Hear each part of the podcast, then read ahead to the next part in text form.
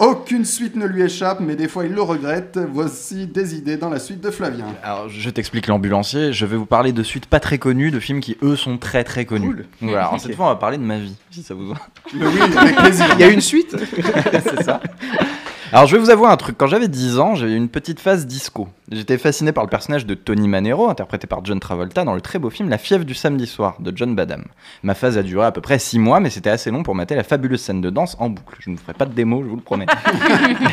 le film a été un énorme succès à l'international, sorti en 1977, mais on a tendance à oublier que La fièvre du samedi soir, c'était avant tout un drame social très touchant, qui nous montrait un personnage paumé, pas très doué avec les filles, et qui n'arrivait à se perdre que dans la danse. Ça te rappelle quelqu'un Ah, Et un jour, j'ai découvert l'existence de sa suite, la bien nommée Staying Alive, sortie en 1983.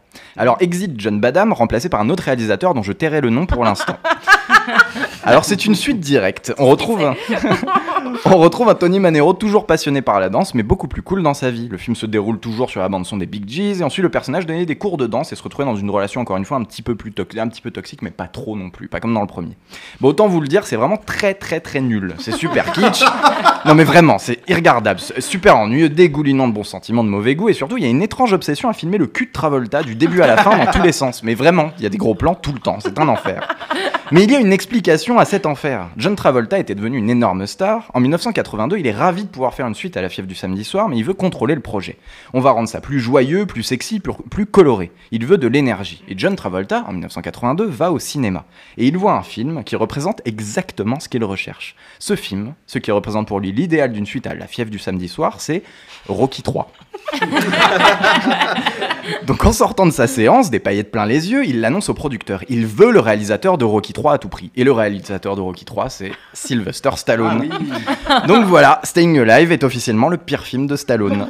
Alors, étrangement, le film est un énorme succès au box-office. Il a rapporté près de 130 millions de dollars pour un budget de 22. Donc en 1982, c'était quand même pas rien. Mais il a bien heureusement été effacé de l'histoire du cinéma, à son titre évoquant avant tout le fabuleux tube intégralement chanté en voix de fausset des Big G's. Tu veux, Thibaut, est-ce que tu veux nous faire le refrain? Là, là, je peux pas. Je, je- Ça je- tombe bien, moi non Je plus. suis pas échauffé. Merci, Flavien. Ah, sur le live, on a des fans quand même de Staying Alive. Ah oui On me dit, et tu vas faire quoi maintenant? Frimer, meilleure réplique de fin de film. Tout à fait, c'est vrai.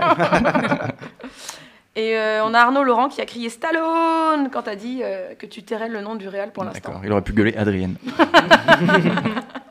Merci, Flavien. De rien.